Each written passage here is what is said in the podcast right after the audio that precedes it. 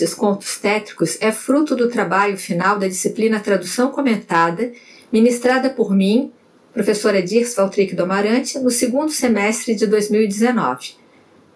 A ideia inicial da disciplina era propor que cada aluno traduzisse individualmente fragmentos de determinados textos cujas dificuldades tradutórias exigissem pensar em paratextos, tais como notas de rodapé, prefácios e pós-fácios.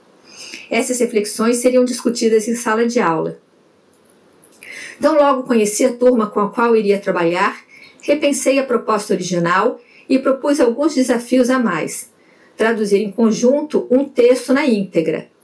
Na turma havia alunos que trabalhavam com textos de língua inglesa, de língua francesa, de língua espanhola e de língua guarani.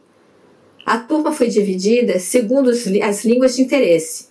Restava saber quais contos seriam traduzidos. Pensei numa antologia de textos que flertassem com o gótico, que trabalhassem com, com o inusitado ou com patologias sociais, temas de pesquisa e de interesse de muitos que compunham o grupo. Selecionei autores de diferentes épocas e diferentes tradições cujas temáticas dos contos escolhidos dialogassem entre si, e propus que se pensasse uma publicação para o público em geral, não apenas o acadêmico. Essa antologia contempla um conto do francês Guy de Maupassant, um do uruguaio Horácio Quiroga, um terceiro da norte-americana Shirley Jackson e uma narrativa oral guarani. São textos clássicos que não poderiam deixar de constar em uma antologia desses escritores e dos narradores do Guarani. A tradução, que seria apenas do texto, se ampliou, já que todos eles ganharam ilustrações, as quais também são discutidas neste livro. O título, Um Trava-Língua, foi escolhido com o intuito de criar no leitor um desconforto, o qual ele terá também ao ler esses três tristes contos tétricos mais um. Márcia e Samuel narram sua experiência de tradução do conto de narrativa oral Guarani, A História do Jepotá.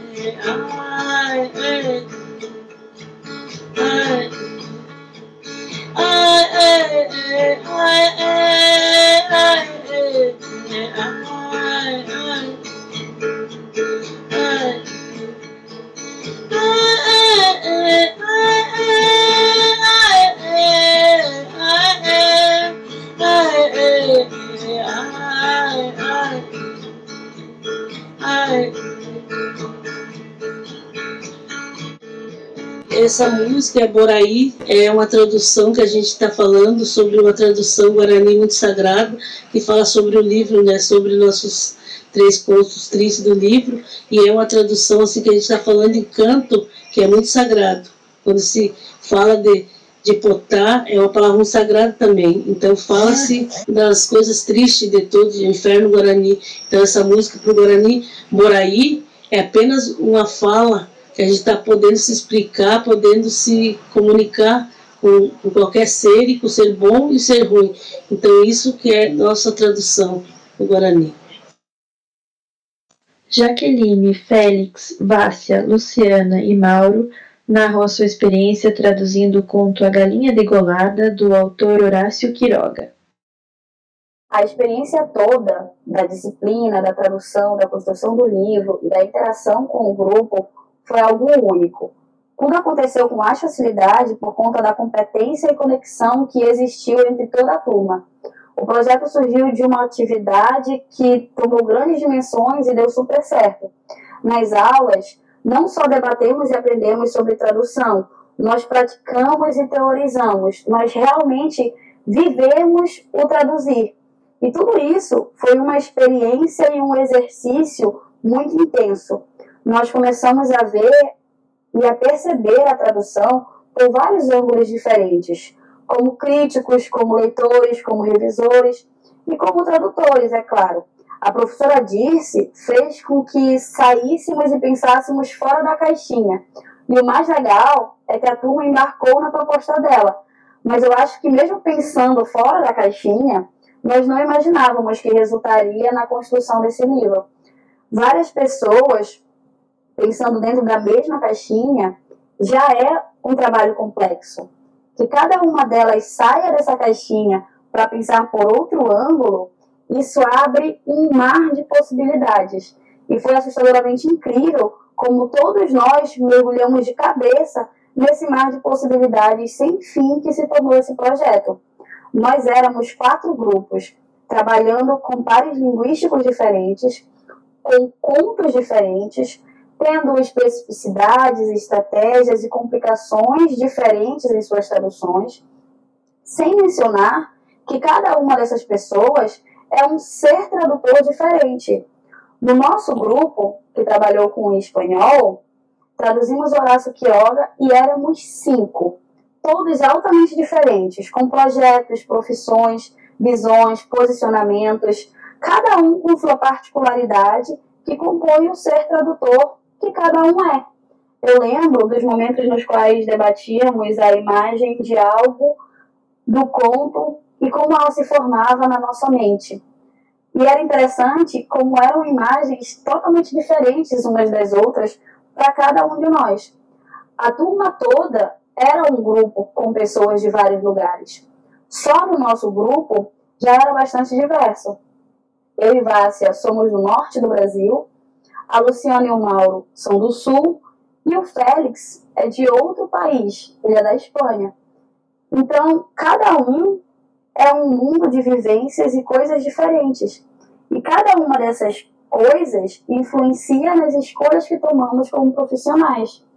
E a tradução, o ato de traduzir, ele é feito através de escolhas.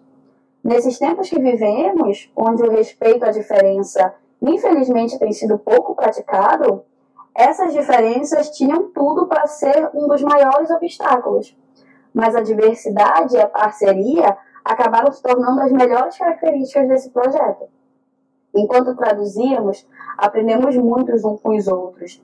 Traduzir em grupo foi um grande exercício de fala e escuta. Eu acho que foi uma grande vivência, na prática, de uma democracia que anda tão ameaçada. Foi um exercício de pura generosidade, na verdade. Traduzir em grupo requer, às vezes, abrir mão de escolhas individuais por outras que são coletivas, e tudo nesse projeto foi feito pelo coletivo. Não somente as traduções, como as revisões, edições dos textos, as capas, as ilustrações, o encadernamento, tudo passou por nós e pelas nossas mãos, o que torna essa experiência muito mais intensa e afetiva. O trabalho da editora Catarina Cartoneira é incrível, é consciente, é ecológico, político, é sensível ter contato com esse estilo de produção foi realmente tocante.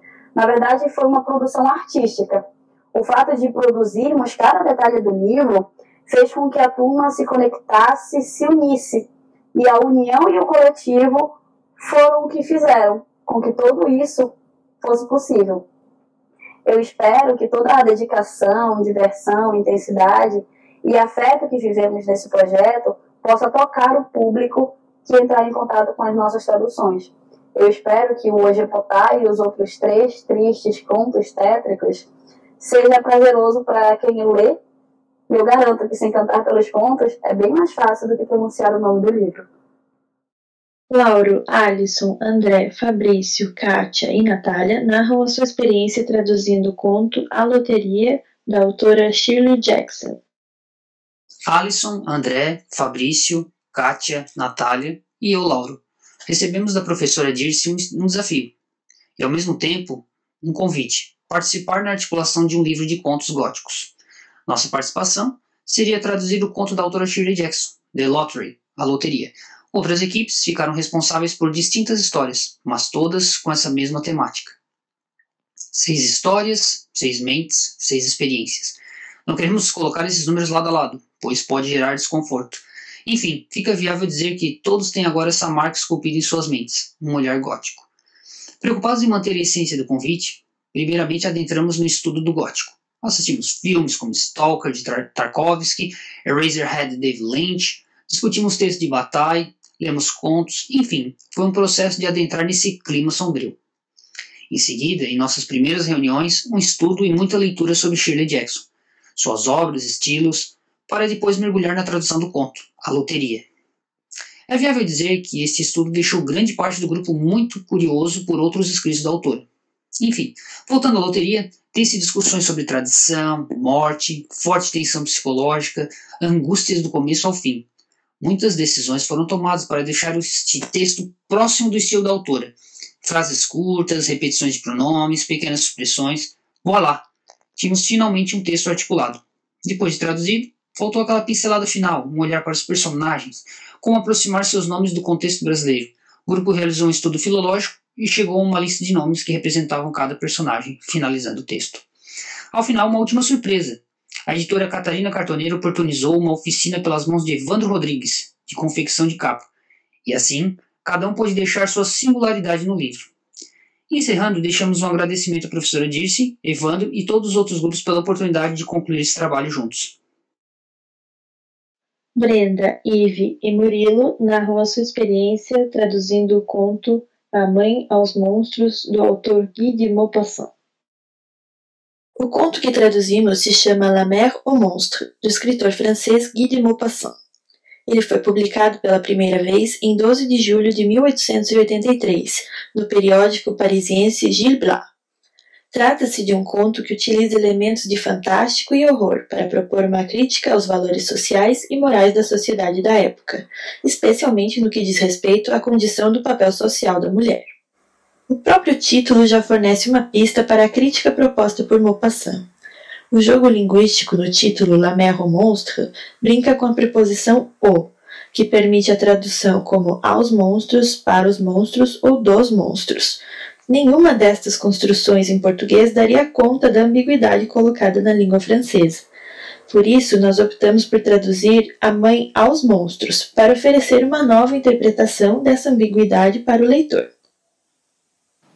A experiência vivida nessa disciplina foi bastante marcante, porque foi possível explorar diversas faces do exercício da tradução. Nós não nos limitamos apenas à experiência de verter um texto de uma língua fonte para uma língua alvo. A experiência da ilustração nesse contexto foi uma oportunidade de traduzir em cores e formas a imagem criada na mente pelas palavras de Guy de Maupassant em La Mer au Monstre. Muitas vezes, quando traduzimos, procuramos trazer imagens que foram criadas com palavras provenientes de uma determinada cultura para o interior de uma outra cultura que tem sua linguagem própria, mas ainda no âmbito da língua, da significação com as palavras. Mas o traço, a linha, as cores no papel, tudo isso abre uma outra dimensão de possibilidades para contar aquela história, de traduzir aquela imagem. Um desenho nunca vai dizer a mesma coisa que uma palavra ou uma frase. E talvez um desenho não diga nada mesmo, só faça sentir. Um desenho não tem língua, eu não faço um desenho em francês ou em português. Poderia dizer que nessa experiência o que aconteceu foi sentir aquilo que as palavras do autor me transmitiam através do conto.